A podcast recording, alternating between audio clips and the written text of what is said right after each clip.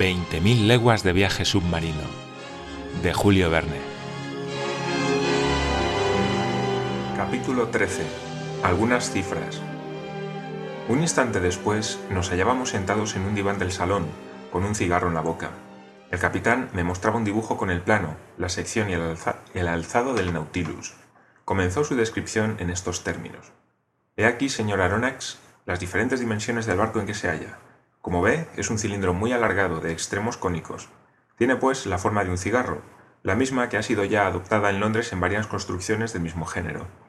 La longitud de este cilindro de extremo a extremo es de 70 metros, y su bao, en su mayor anchura, es de 8 metros. No está construido, pues, con las mismas proporciones que los más rápidos vapores, pero sus líneas son suficientemente largas y su forma suficientemente prolongada para que el agua desplazada salga fácilmente y no oponga ningún obstáculo a su marcha. Estas dos dimensiones le permitirán obtener por un simple cálculo la superficie y el volumen del Nautilus. Su superficie comprende 1100 metros cuadrados, 45 centésimas. Su volumen 1500 metros cúbicos y dos décimas, lo que equivale a decir que en total inmersión desplaza o pesa 1500 metros cúbicos o toneladas. Al realizar los planos de este barco, destinado a una navegación submarina, lo hice con la intención de que en equilibrio el agua permaneciera sumergido en sus nueve décimas partes. Por ello, en tales condiciones, no debía desplazar más que las nueve décimas partes de su volumen, o sea, 1.356 metros y 48 centímetros, o lo que es lo mismo, que no pesara más que igual número de toneladas. Esto me obligó a no superar ese peso al construirlo según las citadas dimensiones. El Nautilus se compone de dos cascos, uno interno y otro externo, reunidos entre sí por hierros en forma de T, que le dan una extrema rigidez. En efecto, gracias a esta disposición celular, resiste como un bloque, como si fuera macizo. Sus juntas no pueden ceder, se adhieren por sí mismas y no por sus remaches, y la homogeneidad de su construcción, debida al perfecto montaje de sus materiales, le permite desafiar los mares más violentos. Estos dos cascos están fabricados con planchas de acero, cuya densidad con relación al agua es de 7 a 8 décimas. El primero no tiene menos de 5 centímetros de espesor y pesa 394 toneladas y 96 centésimas. El segundo, con la quilla, que con sus 50 centímetros de altura y 25 de ancho pesa por sí sola 62 toneladas, la maquinaria, el lastre, los diversos accesorios e instalaciones, los tabiques y los virotillos interiores, tiene un peso de 961 toneladas con 62 centésimas, que añadidas a las 394 toneladas con 96 centésimas del primero, forman el total exigido de 1.356 toneladas con 48 centésimas. ¿Ha comprendido? Comprendido. Así pues, prosiguió el capitán, cuando el Nautilus se halla a flote en esas condiciones, una décima parte del mismo se halla fuera del agua. Ahora bien, si se instalan unos depósitos de una capacidad igual a esa décima parte, es decir, con un contenido de 150 toneladas con 72 centésimas y se les llena de agua, el barco pesará o desplazará entonces 1.507 toneladas y se hallará en inmersión completa. Y esto es lo que ocurre, señor profesor. Estos depósitos están instalados en la parte inferior del, Nautilus y al abrir las llaves se llenan y el barco queda a flor de agua. Bien, capitán, pero aquí llegamos a la verdadera dificultad. Que su barco pueda quedarse a flor de agua, lo comprendo, pero más abajo, al sumergirse más, ¿no se encuentra su aparato submarino con una presión que le comunique un impulso de abajo arriba evaluada en una atmósfera por 30 pies de agua, o sea, cerca de un kilogramo por centímetro cuadrado? Así es, en efecto. Luego, a menos que no llene por completo el Nautilus, no veo cómo puede conseguir llevarlo a las profundidades. Señor profesor, respondió el capitán Nemo, no hay que confundir la estática con la dinámica si no quiere uno exponerse a graves errores. Cuesta muy poco alcanzar las bajas regiones del océano, pues los cuerpos tienen tendencia a la profundidad. Siga usted mi razonamiento. Le escucho, capitán. Cuando me planteé el problema de determinar el aumento de peso que había que dar al Nautilus para sumergirlo, no tuve que preocuparme más que de la reducción de volumen que sufre el agua del mar a medida que sus capas van haciéndose más profundas. Es evidente. Ahora bien, si es cierto que el agua no es absolutamente incomprensible, no lo es menos que es muy poco compresible. En efecto, según los cálculos más recientes, esta compresión no es más que de 436 diez millonésimas por atmósfera, o lo que es lo mismo, por cada 30 pies de profundidad. Si quiero descender a 1000 metros, tendré que tener en cuenta la reducción del volumen bajo una presión equivalente a la de una columna de agua de 1000 metros, es decir, bajo una presión de 100 atmósferas. Dicha reducción será en ese caso de 436 cien milésimas. Consecuentemente, deberé aumentar el peso hasta 1.513 toneladas y 77 centésimas, en lugar de 1.507 toneladas y 2 décimas. El aumento no será, pues, más que de 6 toneladas y 57 centésimas. ¿Tan solo? Tan solo, señor Aronax, y el cálculo es fácilmente verificable. Ahora bien, dispongo de depósitos suplementarios capaces de embarcar 100 toneladas. Puedo así descender a profundidades considerables. Cuando quiero subir y aflorar a la superficie me basta expulsar ese agua y vaciar enteramente todos los depósitos si deseo que el Nautilus emerja en su décima parte sobre la superficie del agua. A tales razonamientos, apoyados en cifras, nada podía yo objetar. Admito sus cálculos, capitán, respondí, y mostraría mala fe en discutirlos, puesto que la experiencia le da razón cada día. Pero me temo que ahora nos hallamos en presencia de una dificultad real. ¿Cuál? Cuando se halle usted a mil metros de profundidad, las paredes del Nautilus deberán soportar una presión de 100 atmósferas, si en ese momento decide usted vaciar sus depósitos suplementarios para aligerar su barco y remontar a la superficie, las bombas tendrán que vencer esa presión de 100 atmósferas, o lo que es lo mismo, de 100 kilogramos por centímetro cuadrado. Pues bien, eso exige una potencia. Que solo la electricidad podría darme, se apresuró a decir el capitán Nemo. Le repito que el poder dinámico de mi maquinaria es casi infinito. Las bombas del Nautilus tienen una fuerza prodigiosa, lo que pudo usted comprobar cuando vio sus columnas de agua precipitarse como un torrente sobre el Abraham Lincoln.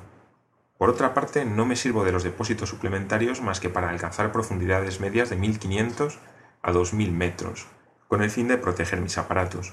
Pero cuando tengo el capricho de visitar las profundidades del océano, a dos o tres leguas por debajo de su superficie, empleo maniobras más largas, pero no menos infalibles.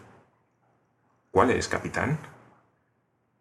Esto me obliga, naturalmente, a revelarle cómo se maneja el Nautilus. Estoy impaciente por saberlo. Para gobernar este barco a estribor o a babor, para moverlo en una palabra en un plano horizontal, me sirvo de un timón ordinario de ancha pala, fijado a la trasera del codaste, que es accionado por una rueda y un sistema de poleas. Pero también puedo mover al Nautilus de abajo arriba y de arriba abajo, es decir, en un plano vertical, por medio de dos planos inclinados unidos a sus flancos sobre su centro de flotación. Se trata de unos planos móviles capaces de adoptar todas las posiciones y que son maniobrados desde el interior por medio de poderosas palancas. Si estos planos se mantienen paralelos al barco, éste se mueve horizontalmente. Si están inclinados, el Nautilus, impulsado por su hélice, sube o baja según la disposición de la inclinación, siguiendo la diagonal que me interese. Si deseo, además, regresar más rápidamente a la superficie, no tengo más que embragar la hélice para que la presión del agua haga subir verticalmente al Nautilus como un globo henchido de hidrógeno que se eleva rápidamente en el aire. Magnífico, capitán. ¿Pero puede el timonel seguir el rumbo que le fija usted en medio del agua? El timonel está alojado en una cabina de vidrio con cristales lenticulares que sobresale de la parte superior del casco del Nautilus. ¿Cristales? ¿Y cómo pueden resistir a tales presiones? Perfectamente. El cristal, por frágil que sea a los choques, ofrece sin embargo una resistencia considerable. En experiencias de pesca con luz eléctrica hechas en 1864 en los mares del norte, se ha visto cómo placas de vidrio de un espesor de 7 milímetros únicamente resistirían a una presión de 16 atmósferas, mientras que dejaban pasar potentes radiaciones caloríficas que le repartirían desigualmente el calor. Pues bien, los cristales de que yo me sirvo tienen un espesor no inferior en su centro a 21 centímetros, es decir, 30 veces más que el de aquellos. Bien, debo admitirlo, capitán Nemo, pero en fin, para ver es necesario que la luz de las tinieblas, y yo me pregunto cómo en medio de la oscuridad de las aguas... En una cabina situada en la parte trasera está alojado un poderoso reflector eléctrico, cuyos rayos iluminan el mar hasta una distancia de media milla. Magnífico, capitán. Ahora me explico esa fosforescencia del supuesto narval que tanto ha intrigado a los sabios. Y a propósito, eh, desearía saber si el abordaje del Scotia por el Nautilus, que tanto dio que hablar, ¿Fue o no el resultado de un choque fortuito? Absolutamente fortuito. Yo navegaba a dos metros de profundidad cuando se produjo el choque, que como pude ver no tuvo grandes consecuencias. En efecto, pero ¿y su encuentro con el Abraham Lincoln? Señor profesor, lo siento por uno de los mejores navíos de la valiente Marina americana, pero fui atacado y hube de defenderme. Sin embargo, me limité a poner a la fragata fuera de combate. No le será difícil reparar sus averías en el puerto más cercano. Ah, comandante, exclamé con convicción, su Nautilus es verdaderamente maravilloso. Sí, señor profesor, respondió con auténtica emoción el capitán Nemo. Y para mí es como un órgano de mi propio cuerpo. El hombre está sometido a todos los peligros que sobre él se ciernen a bordo de cualquiera de vuestros barcos, confiados a los azares de los océanos en cuya superficie se tiene como primera impresión el sentimiento del abismo, como ha dicho tan justamente el holandés Jansen. Pero por debajo de su superficie y a bordo del Nautilus, el hombre no tiene ningún motivo de inquietud. No es de temer en él deformación alguna, pues el doble casco de este barco tiene la rigidez del hierro. No tiene aparejos que puedan fatigar los movimientos de balanceo y cabeceo aquí existen, inexistentes las velas que pueda llevarse el viento, ni calderas que puedan estallar por la presión de vapor, ni riesgos de incendio, puesto que todo está hecho con planchas de acero, ni carbón que pueda agotarse, puesto que la electricidad es su agente motor, ni posibles encuentros, puesto que es el único que navega por las aguas profundas, ni tempestades a desafiar, ya que algunos metros por debajo de la superficie reina la más absoluta tranquilidad. Sí, este es el navío por excelencia, y si es cierto que el ingeniero, tiene más confianza en el barco que el constructor, y este más que el propio capitán, comprenderá usted la confianza con que yo me abandono a mi Nautilus, puesto que yo soy a la vez su capitán, su constructor y su ingeniero. Transfigurado por el ardor de su mirada y la pasión de sus gestos, el capitán Nemo había dicho esto con una elocuencia irresistible. Sí, amaba a su barco como un padre ama a su hijo, pero esto planteaba una cuestión, indiscreta tal vez, pero que no pude resistirme a formulársela. ¿Es pues ingeniero, capitán Nemo? Sí, señor profesor. Hice mis estudios en Londres, París y Nueva York, en el tiempo en que yo era un habitante de los continentes terrestres. Pero ¿cómo pudo construir en secreto este admirable Nautilus? Cada una de sus piezas, señor Aronnax, me ha llegado de un punto diferente del globo con diversos nombres por destinatario. Su quilla fue forgada en Le Creusot, su árbol de hélice en Penn y compañía, de Londres, las planchas de su casco en Leard, en Liverpool, su hélice en Scott, de Glasgow. Sus depósitos fueron fabricados por Kyle y compañía, de París, su maquinaria por Krupp, en Prusia, su espolón por los talleres de Motala, en Suecia, sus instrumentos de precisión por Hart Hermanos, en Nueva York, etc. Y cada uno de estos proveedores recibió mis planos bajo nombres diversos. Pero estas piezas separadas hubo que montarlas y ajustarlas, dije.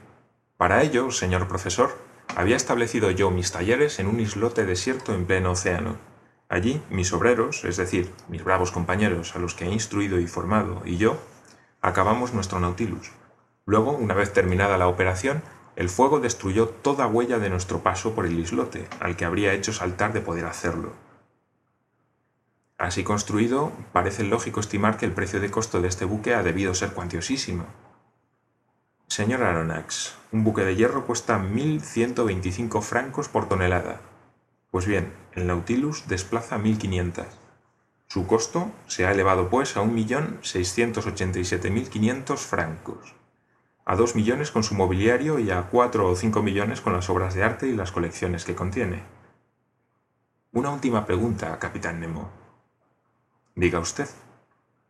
Es usted riquísimo, ¿no? Inmensamente, señor profesor.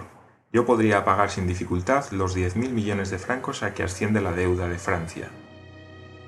Miré con fijeza al extraño personaje que así me hablaba. ¿Abusaba acaso de mi credulidad? El futuro habría de decirme.